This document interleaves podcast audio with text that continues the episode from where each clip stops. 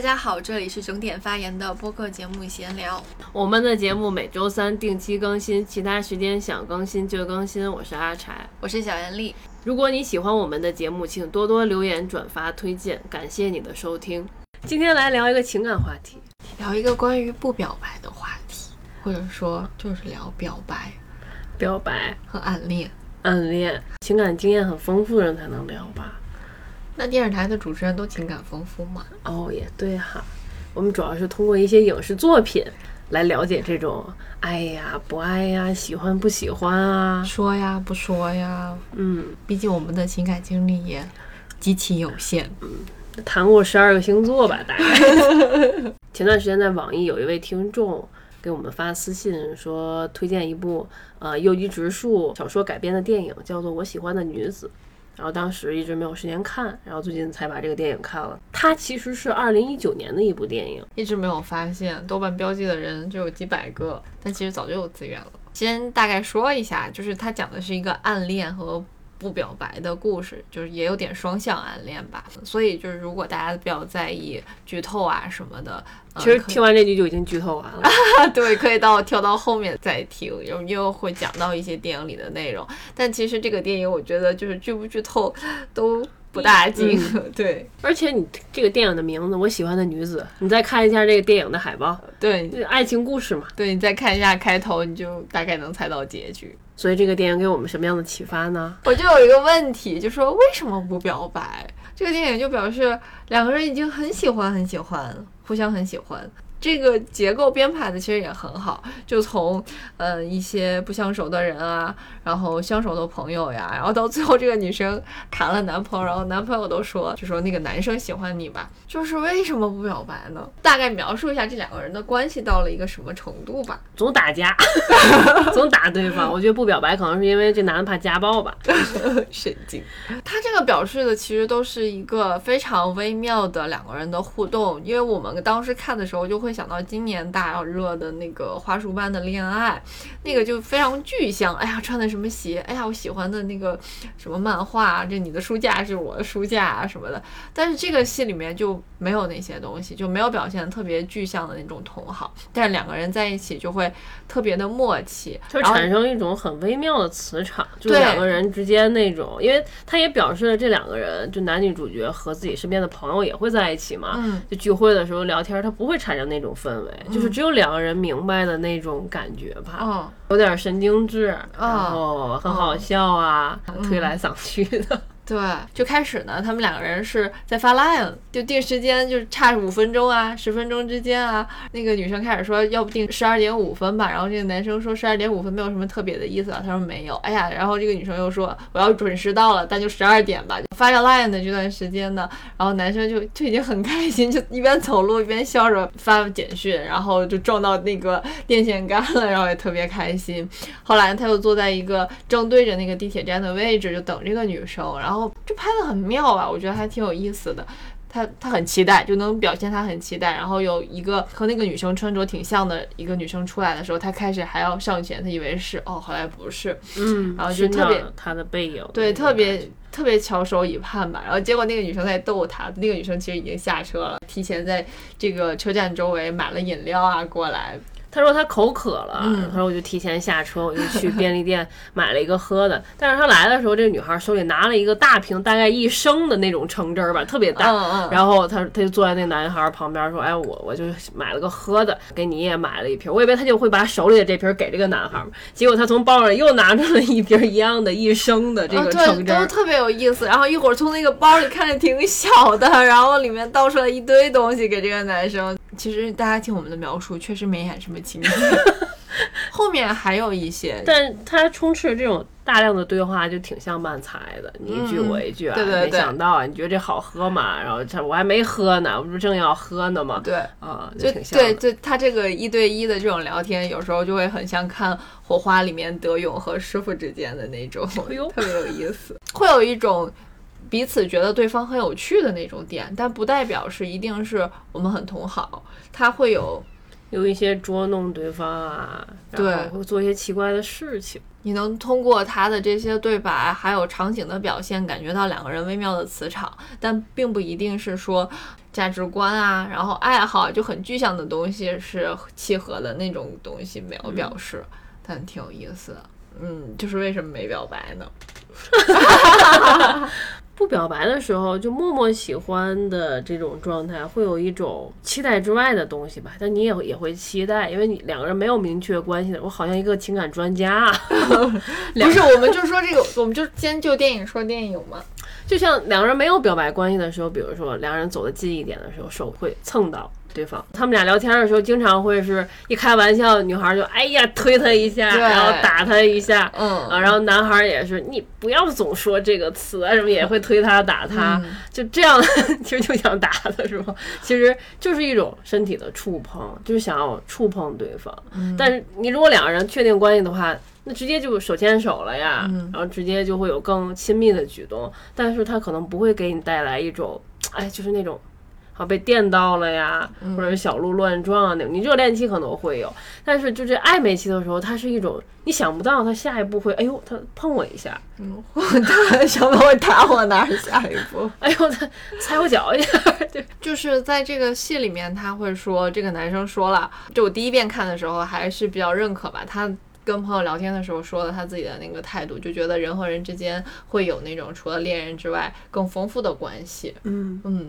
然后那女孩不对，就对旁边有一个朋友，就是女性朋友，然后就直接戳她，就说你就是怂。对啊，嗯。然后，但是他自己就犹豫了，他开始就是振振有词，他是一个编剧嘛，嗯，就觉得自己这个观点挺挺能自洽的。然后那个女生就说他怂，然后他就很无语了。后面其实真的有，他就想表白，但是还是没有表白。就我挺认可的，就是他们两个人在这个我。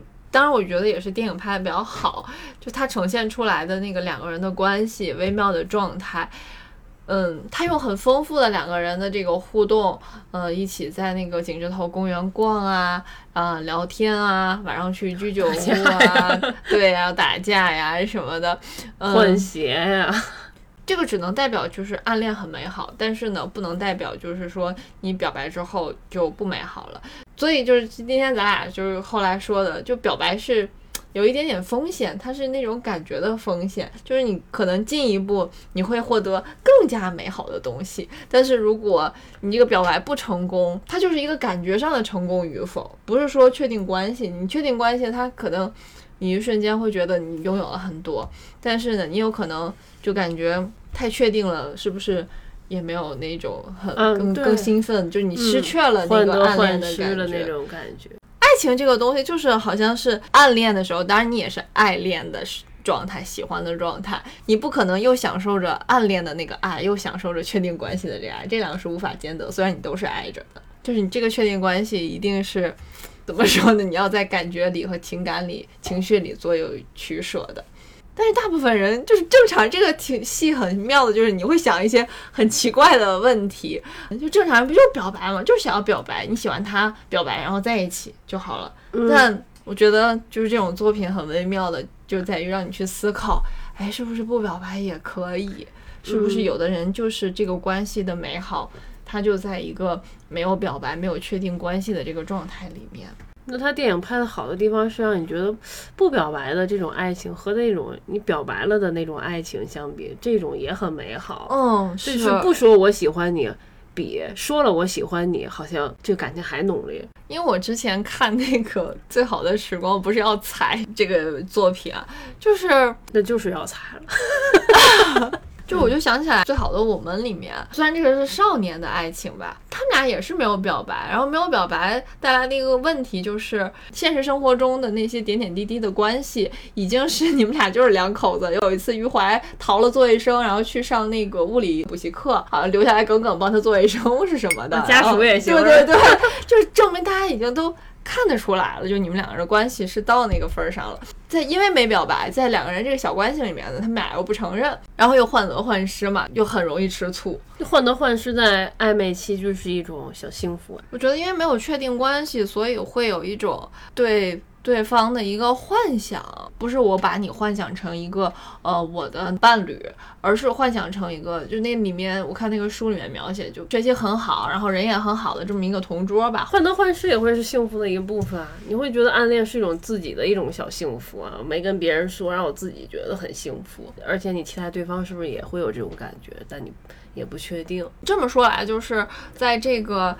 就是青春少女的，我就觉得这个例子里面就最好的。我们这个他可能少女少男就不太会有进一步的那种欲求吧，就他这个作品就也就止于此了。但是我喜欢的女子里面呢，你开始觉得他是沉溺于呃两个人这种很默契啊，然后很暧昧的状态，但后来发现他其实也不是，然后他就在乎这个女孩有一些。不在我面前展露的表情，然后会在恋人面前展露，然后我和你只能靠肘击和 扫腿、扫腿，然后触碰，俩人练习武了。对。就他还是会有一些嗯不甘心，因为电影里他没表示之前这个女孩谈的男朋友有没有带给她看或者一起出来三个人玩，所以这个可能是第一次给这个男主角一个最直接的冲击吧。嗯，他谈恋爱是这个样子，那为什么当初我没说呢？为什么我没表白呢？电影里展现了好几次这个男生的犹豫和女生的期待吧，就是最印象深刻的是他们俩单独晚上约会，然后那个男生本来给他准备了一个饮料，其实女生应该已经看在眼里了，然后后来女生出现了，女生再要点饮料的时候，他好像就是默默的在等那个男生把那罐东西给他就好了，你也不需要表白啊。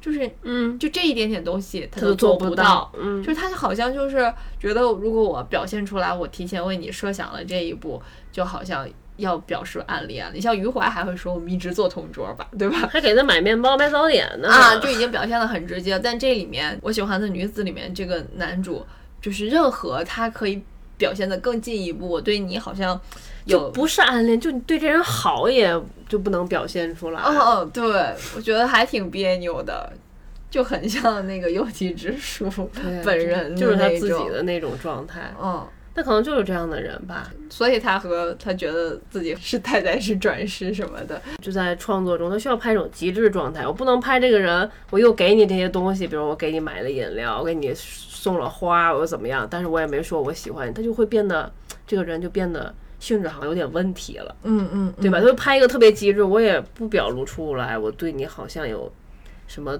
特别的好，嗯，啊，这样好像就这个感觉更微妙一些。哦，你让我说，我想到我昨天看那个村上春树那个第一人称单数，就那篇里面他就说。就是在你做选择的时候，人生中会有一个选择，然后你选左还是选右，然后通常呢，很多的时候这些选择呢，并不是说你经过了多么缜密的分析，然后得出了一个结论，你选左还是选右，但是呢，你就会呃不经意的你就已经做出了选择，但是这个选择就代表是你自己，就只有你自己才会这么选，嗯，你也不知道你为什么选，但是你选了之后，你就证明了你自己的存在，嗯，也可能就是这样。所以我觉得这个电影很妙，就他给的理由都很充分，他塑造了这两个人物，他是怎么解读也都可以。对，第一遍看的时候，这个女孩说她有男朋友，嗯，其实第一遍看的时候，我的视角就还是放在这个男生上多一点儿，他主观视角就是这个男生，对嘛？然后你再看第二遍的时候，你看这个女孩的微妙的一些表情，就发现她其实有点在期待他是不是要表白。然后，然后他第开始说约他出来那个晚上，他去在挖掘机上开灯那个那一段，然后俩人在小酒馆里吃东西。其实女孩先把男孩主动约出来的，是有心事要跟他说或者什么。但是见面之后，这女孩什么也没说。嗯，等第二次呢，这个女孩是一个摄影师嘛，办了一个小的摄影展，然后这男孩来了，来了之后，俩人分别的时候，这女孩突然主动说。呃，我被甩了，对我被甩了，男孩又很高兴，而且这女孩说的时候，她的表情是很开心、很幸福的。我被甩了，那当时我你就会怀疑，就你也说说是不是真话？有可能她没交男朋友，她只是一直瞎说呢。对，对，她而且她也从来没有约过，就两个人同时见面啊，三个人一起吃饭啊。哎，我觉得会不会是这样？就是最开始两个人的那个暧昧程度还没有到，嗯，噔噔噔噔，没有高到一定峰值的时候，女生就会有一个。安全感的一个掩护嘛，就是我有一个喜欢的人，我有一个男朋友，所以就是我和你就可以就是朋友，对吧？因为我的喜欢的人，哎，在我的这个嗯之外，在我们聊天之外，有这么一个人，其实是个掩护。当他说我被甩了之后，就证明。嗯，我现在是空窗期了，然后我们两个人之间就 就你就可以趁虚而入了，就是这样。而且他的摄影展完全没有其他男人的照片，但有他的照片，对，但有这个男主的照片。今天我有男朋友的话，怎么可能没有他的一些照片呢？也许他就想来展，对，不想把他这这个照片不成功的恋爱经历。对，所以第二遍看就更觉得可能这个说的这个男朋友可能是假的。反正就是不管有没有真的假的，但当时那个节点，他说我被甩了的时候，就是说我现在是空窗期了。然后所以那个表情就后面给的也很直接，那个男生，呃，就反应给的很直接。然后那个男生就有些男主就有些窃喜嘛，嗯，然后就走了。对他还是不表白，然后就又享受，哇，好高兴哦，他没有男朋友。然后到片尾的时候，这个女孩交了男朋友嘛，然后三人游 出来，对吧？三人游，然后她这个男朋友就说说，我发现这个女男孩喜欢你，然后这女孩说不可能，你怎么看出来？你从哪儿看出来？她男朋友说哪儿都是，然后绝了。女主就说她从来没有跟我表白过，嗯，然后她男朋友说她是不可能说出口的，嗯，然后这女孩说为什么呢？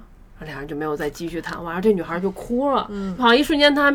反应过来说，他可能永远都不会跟我表白，或者他还在心里某一个角落里期待着这个男主会向他表白。但他当他知道说他永远都不会表白的时候，他就很伤心、很失落、很失望。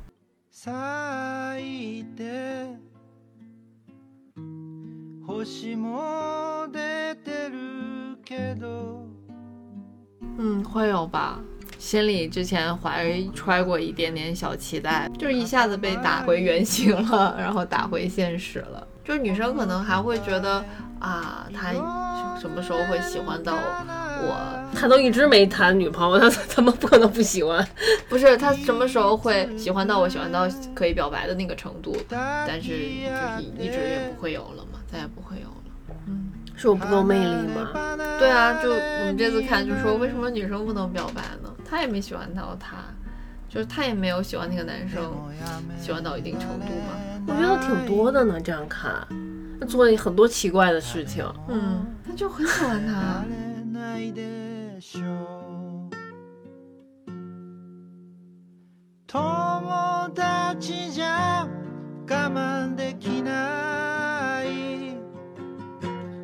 あなたの恋人になりたい。私の楽しい思い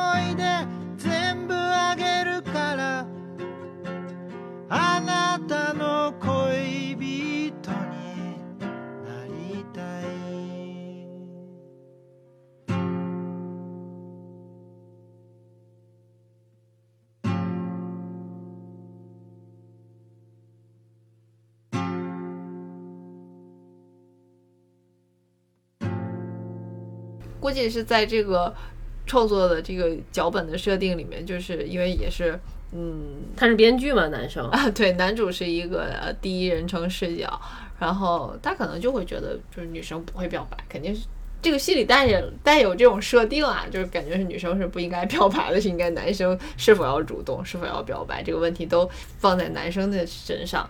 那你说为什么女生不表白呢？就是这个戏里面，就是这个故事里面，嗯，是不是可以存在？就是女生表白的这个可能，如果他不表白，是不是代表他不够喜欢？表白就输了吧？先谁先说喜欢谁就输了呀？我的感觉还不是说输赢，会有一种那个节点上的怕失落的那个心情吧。因为我觉得两个暗恋的人，就是你肯定肯定是彼此暗恋，就是享受暧昧气氛的时候，彼此还是有知道的，对吧？你能知道对方在和我暧昧着互动。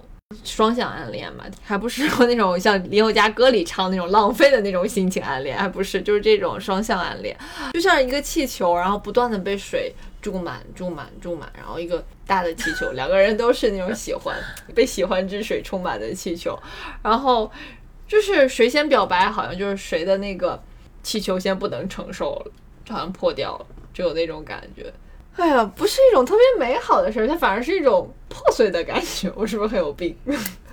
不会啊，我觉得作为观众来说，也很喜欢看确定关系之前的那种两人之间的互动吧，也会很期待两人是不是走在一起了，什么时候两人表白啊？你会期待那种表白时刻的降临。但是突然这两个男女主角表白了，假如这电视剧是五十集，第五集俩人就表白，后面四十五集你就觉得哎呀没什么可看的，好像没有前面看起来那么有意思。嗯，表白是暧昧的结束。嗯，就是那个感觉的结束，对，这是一种很微妙的感觉，而且你还会猜对方。假如说你对这个感情投入是五分，然后你猜对方可能会是几分？那我觉得好像这样想的话，男孩不给他饮料，或者是不给他蛋糕，可能也是就不想在两个人的这种关系里显得自己过于主动，或对，或者有确定感。比如说我。这充满是十分，假如我是现在达到了八分，然后我如果表现出来的话，哎呀，好像显得加了五零点五或者不行不行，我要让我看起来自己是五分，嗯，对，会有这种感觉，好微妙，然后会有一些要面子啊，嗯，然后又有一些期待，又期待对方是不是可以给你多零点五分，嗯，就两人都会在猜对方，嗯，那是很微妙的关系，嗯。然后他突然间多给了零点五，就就啊，好幸福。然后他突然间就约好了要见面，但又没有出现，你又会觉得好失落，就会大起大伏的那个情绪。哎，那有没有比较好的那种表白的场面？陆星河吗？嗯，对啊，对，嗯，陆星河喜欢狗狗。嗯，陆星河一直在表白啊，就好可爱，就一直表白，就一直表白的人也很可爱。然后右吉直树就喜欢写这种，之前写的是师傅彼此伤害的爱情，《火花》里面德友德友和那个女的理发师两个人之间的那种，也是一直没有表白。然后最后他在天桥上大喊啊，我好喜欢你，好烦啊！谁看出来了？对，这个里面重点是没有演这个，然后那个女生都要走了，太看不出来了，这也，嗯，就是几场戏大概能感觉到好像他有点喜欢他吧。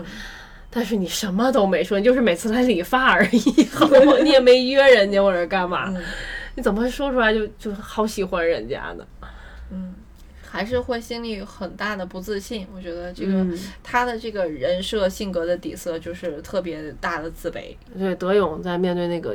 理发师的时候也总是啊，就是那种嗯，换个发型吧啊，好呀，你说什么就行，你想怎么剪就怎么剪吧。这个我喜欢女子里的男主也是，也是很大的不自信，就是也是讲 timing 嘛。他现在是在一个不自信的状态里，但是他经历了呃女主的这个挫折，情感上的挫折之后，他个人的这个呃事业经历了种种磨练，就是两个人当时这个是就是不契合。如果过了一段时间，这个人的。性格，然后有了更多的嗯魔力锻造，他可能变得稍稍不一样，他有可能再次嗯正视自己的感情，但是就对象就不是这个女主了吧？如果现在的我在当时，可能就不会做出当时的选择了。然后我们又看了一下《一九八八》里面经典的一些暗恋的桥段吧。这个剧的第十八集，它的主题就叫做再见初恋，这是几对儿这个恋人之间如何在长大之后又完成了一次表白。然后重新的再重逢、再相恋的这么一个情节，大家肯定都知道郑焕一直喜欢德善嘛，但是就是那种韩剧里的男二号的那种，就总是喜欢而得不到的那种默默暗恋。就是德善本来要和一个别人介绍的学长联谊。然后去看演唱会，结果那个学长就爽约了嘛，帮他鸽子了。对，然后德善自己在那个演唱会的现场，德善去赴一个约，但其实真的没有人约，站在那儿打电话，还叫自己的女朋友一起来跟他看演唱会。嗯，然后这个时候呢，其实他呃就是好面子来的这个事儿呢，被阿泽和郑焕其实都知道了。对，各自通过不同的方式吧，对，知道。然后阿泽等于是在祈愿，然后这会儿郑焕和娃娃鱼正在电影院看《阿甘正传》，然后两个人呢就。阿泽和郑焕同时就下定决心，但这边镜头没表示阿泽那边的这个下决心的这个方式，然后埋了一个梗嘛，然后郑焕就从电影院里也出来了，开车。郑焕已经浪费了一定的时间，因为《阿甘正传》太好看了嘛？什么呀？因为他那个，我觉得他在就是在乎面子啊，他在娃娃鱼面前，他后来问娃娃鱼，他说真的要我们两个一起看，娃娃鱼说对，然后他就进去看了。进影厅之前，他已经看到了德善要约会的那个对象和自己的女朋友在一起，他当时其实就应该马上走。去找找去找德善，对，然后娃儿鱼还说一会儿还要下雨呢，然后说一会儿会有暴雨，不知道他带没带伞，他就在犹豫嘛，所以最后就是给了他的那段内心独白，就说的也挺对的。这个也是有好几重，他最开始是。他也是自己开车，然后想去找德善，开始就怪红绿灯啊，是该死的红绿灯，然后拦住了我啊什么的。结果到那儿呢，是看到了阿泽啊，他说如果那个没有遇到那么多红绿灯，然后我可能会命运般的，然后先站在他面前。然后晚上的时候，他听到广播里说说阿泽九段，结果是放弃了比赛，个人原因，纯属隐私，也没有表示什么原因。广播里面还说啊，就是对于时间管理上。特别自律的崔泽九段，然后等等等，然后就没有字幕，就怎么会这样，放弃了比赛。然后这会儿甄嬛就说：“哎呀，原来不只是。”红绿灯的问题不只是缘分和时机的问题，缘分还有时机不是自动找上门的偶然，是带着恳切的盼望做出的无数选择，创造的奇迹般的瞬间，毫不迟疑的放弃和当机立断，弄出了时机。那家伙更恳切，我应该鼓起更大的勇气。搞怪的不是红绿灯，不是时机，而是我数不清的犹豫。你在犹豫的时候，你塑造了你自己，同时你也错失了爱情。对，你会犹豫的这一瞬间就会慢了几步，嗯，一次慢几步，又一次慢几步，最后你就是赶不上。对啊，所以阿泽是阿泽，甄嬛是甄嬛。他们俩没表白是因为他和阿泽之间的那个，哦，就是都知道对方喜欢，对，耽误了德善。对，两人都没说，一直让德善这样浪费时光、浪费青春的在联谊。但我觉得最后这种暗恋的情绪一定会要有一个出口的。表白的时候，一般都会直接说的是“我喜欢你”嘛，就是，但不会直接上来说“我爱你”吧，就很吓人，对不对？嗯，从喜欢然后到爱是一个层次，你是需要经历时间的。但如果这个人一直暗恋另一个人，然后一直不说不说，他在心里积压的越来越久，越来越久，他就变成自己的一个情感，就这事儿就是我自己的事儿，跟你没关系。然后你就会觉得这个感情越来越越浓烈，就不只是喜欢了，你觉得对这个人可能就是一种爱了。但是我觉得还是，你说是是不是需要长期的接触呢？如果，呃，有些人就再也没有再见面，就比如说那种高中啊、中学时代，然后喜欢过一个人，然后两个人没有在一起，然后过了很多很多年。然后同学会又在一起了，会有这种哈，就是就是你如果没有见面，你之前是有一点喜欢，但是你不会积攒成爱，你没有更多的素材，你只能是不断的回顾那一段时间那个人，但是你这个很明显，你就只是沉溺于之前的想象，这个人成什么样了你不知道。暗恋我觉得还是要有持续的接触。嗯，是搜集一些线索，你不觉得会搜集一些线索细节？嗯，然后你会就填充自己的这个想象幻想，你就会觉得啊。我今天又更喜欢他，阿里萨。对啊，就霍乱时期的爱情里面的阿里萨嘛，我们还想到这个，就他那个也很个别。但我觉得这他那个爱看到后面，我还觉得他挺伟大的呢，就没有觉得龌龊啊。他很坚定，我是觉得他能觉得自己的童真还为他保留着。对，就是心里的那份童真嘛，就不管经历多少个人，我就是一直爱着最初的那个人。哦，就我就。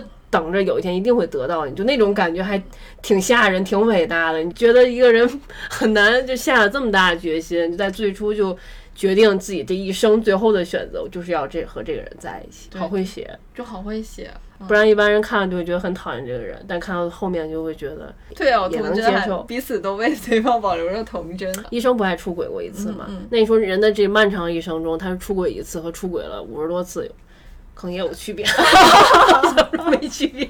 脑里想了一下，还是有区别，有区别不一样。阿里萨和那个费尔明娜本身，他也不是在一段稳定的关系里面。就他如果和费尔明娜真在一起我有那么多次和别的女生发生关系。然后我看那个我喜欢的女子，反正我们看完之后会想，她为什么不表白呢？然后我就想，这种感情好像。在某些作品里也经常可以看到，就是同性恋的爱情作品，就这种作品里，好像你更能接受有一个人对另一个人的感情，但是他不能说蓝色大门嘛？哎，对，那种 就口袋里有个饮料，但是我好像不能。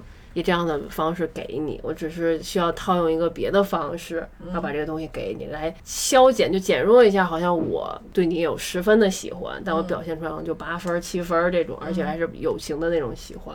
哎，那说回来，你说暗恋这种最后都会有一个出口，要么升华成爱，要么呢？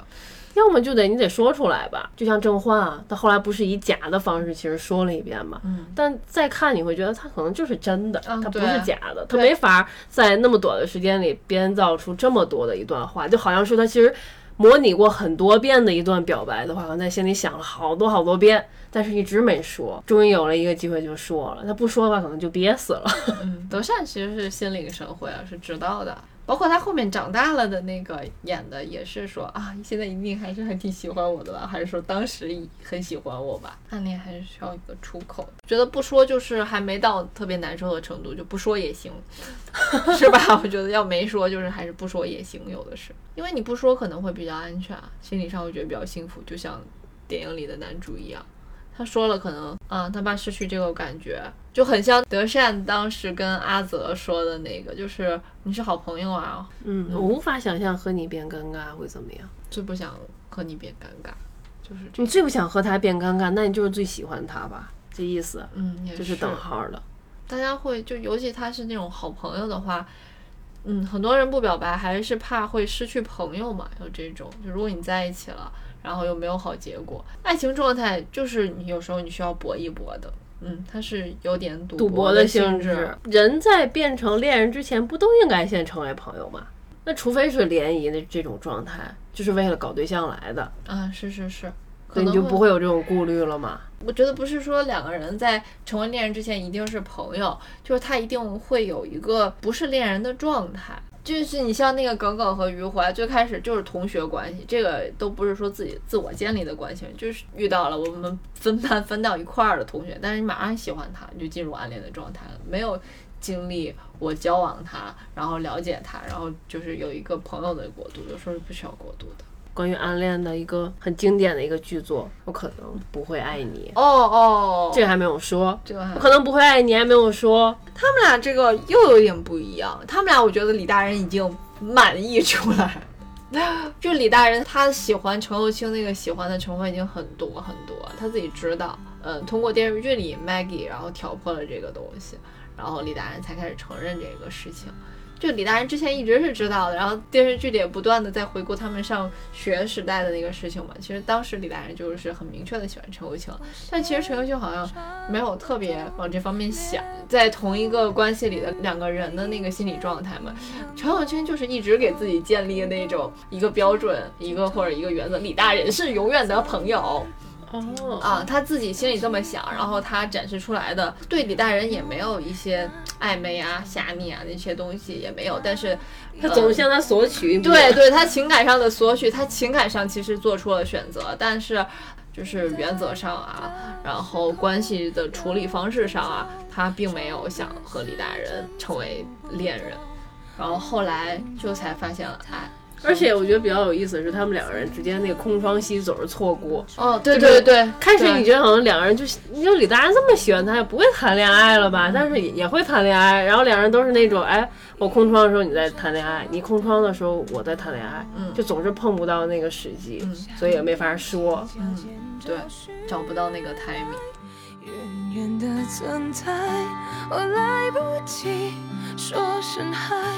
影子就从人海起脚尖的期待，只怕被亏待，我够不着海，微笑忍耐。等你回过头来。而且当两人在这种暧昧状态时，是不是很怕有第三个人来挑挑明这个状态？那个李大人不会啊，就是他心里已经明白了，挑明了，挑明了只是会比较尴尬。对，他在前头不是两人分手分了一段时间，后来丁丁又来找他，明明两人他和李大人之间有点那个火花的时候，然后丁丁又回来了。嗯。而且之前他和丁丁梅谈恋爱的时候，应该谈的也挺火热的，李大人也插不进去。对对，他陈友清确实对李大人没什么别的欲望，好像本地谈恋爱就把他甩走，就不理，好长时间不联系。然后空窗期时候老给他打电话，工作有困难也给他打电话，那种家里东西坏了也找他修，就是很需要他，当他是一个无性别的人。哎，他也是，就要经历这些之后，就像我刚才说的，就是人变了之后，然后两个人才能在一起。就每个人都各自经历了一番变化。就如果 Maggie 不是那样劈头盖脸的骂一通李大人，他可能也不会更加，他就一步步的正视了自己对陈友清的一个感情吧。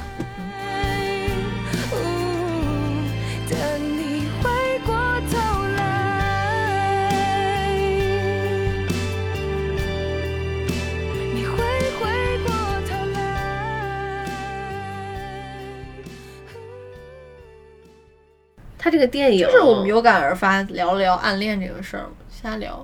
对，所以我后来再往深里一想，我觉得，哎，是不是还有人正在暗恋着我？对，是不是这个世界上某个角落里还有一些人还在暗恋着我？这样想，大家都可以这样想，就是可能有个人暗恋着我，但没说。这话好高兴的，怎么不高兴？我觉得就可以用那个。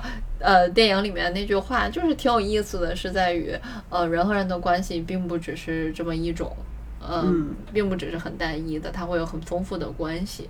被人暗恋也是很美好的，你去暗恋着别人也是很美好的。嗯，因为我们上一期就是结束时说到那个主题，就是你要肯定你自己的有些情绪。哎，那你说，如果两个人在一个呃已经确定的关系里面，然后但同时心里分别还暗恋着别人？这个 就不好了吧？就是精神出轨。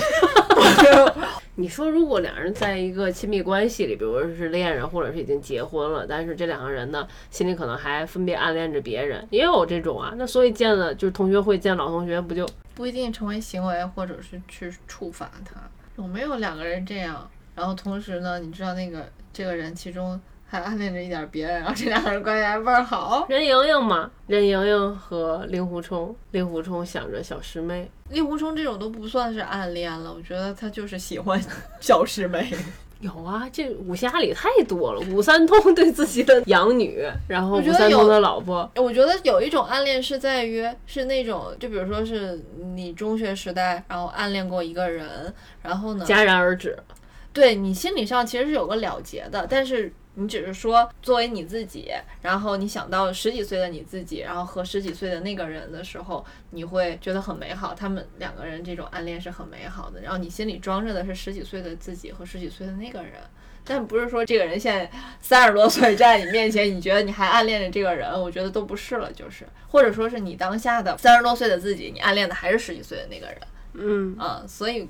跟这个现在这个人的状态没有关系，没有关系了。就是你有没有这个人的微信啊，联不联系啊，见没见到，有没有参加什么同学会啊，都是现在这个人的样子了。你没有办法和那个人再契合。就有的情节也会演，我之前是多么多么爱着那个人，然后但是到三十多岁的时候，同学会再遇到，你会发现就那个感觉就没有了。完全没有，甚至十几岁的那个人好像也那种也不见了，感觉也不见了。我说清楚了吗？说清楚了，我明白了。我不知道听众有有没有明白，就有没有正在一种暗恋中，或者是正在被暗恋中。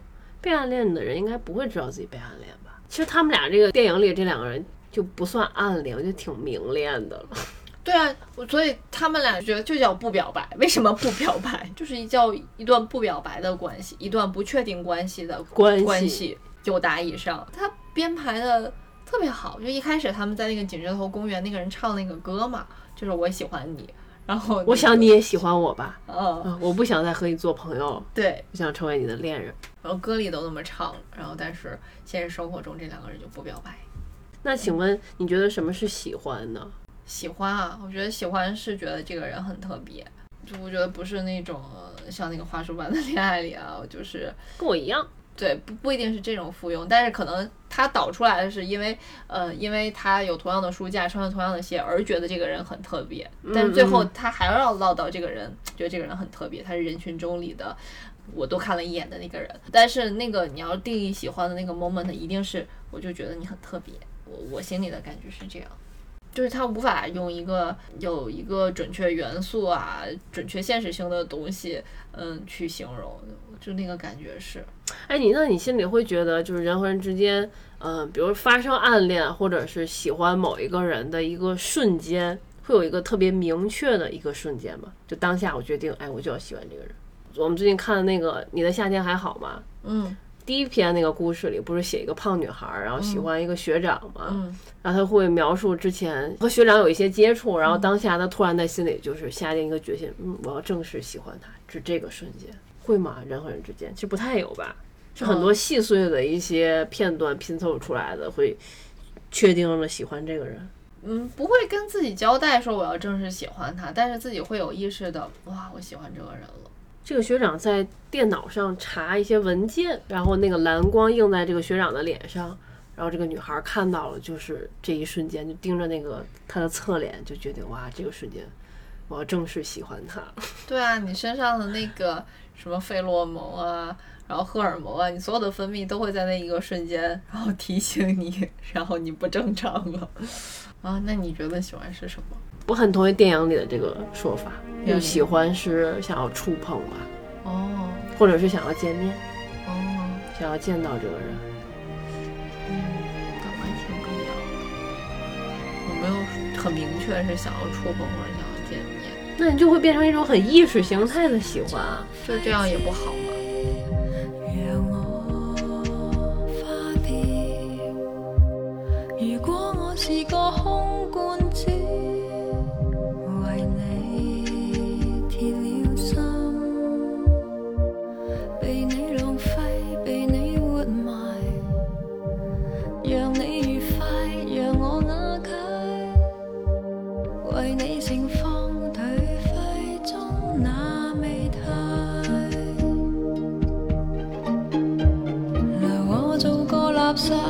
常留恋于你家，从沉溺中结疤，再发芽。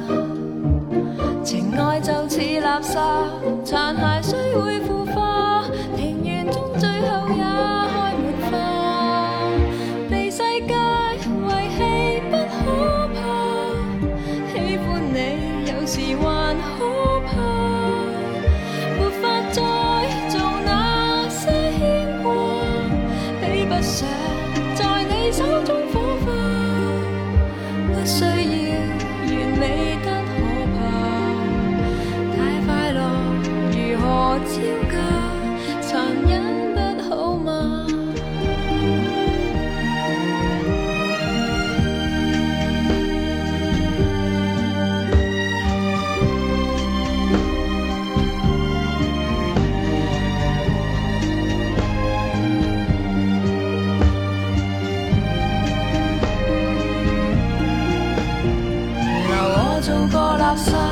长留恋于你家，从沉溺中结疤，再发芽。情爱就似垃圾，残骸虽会腐化，庭园中最后也开满花。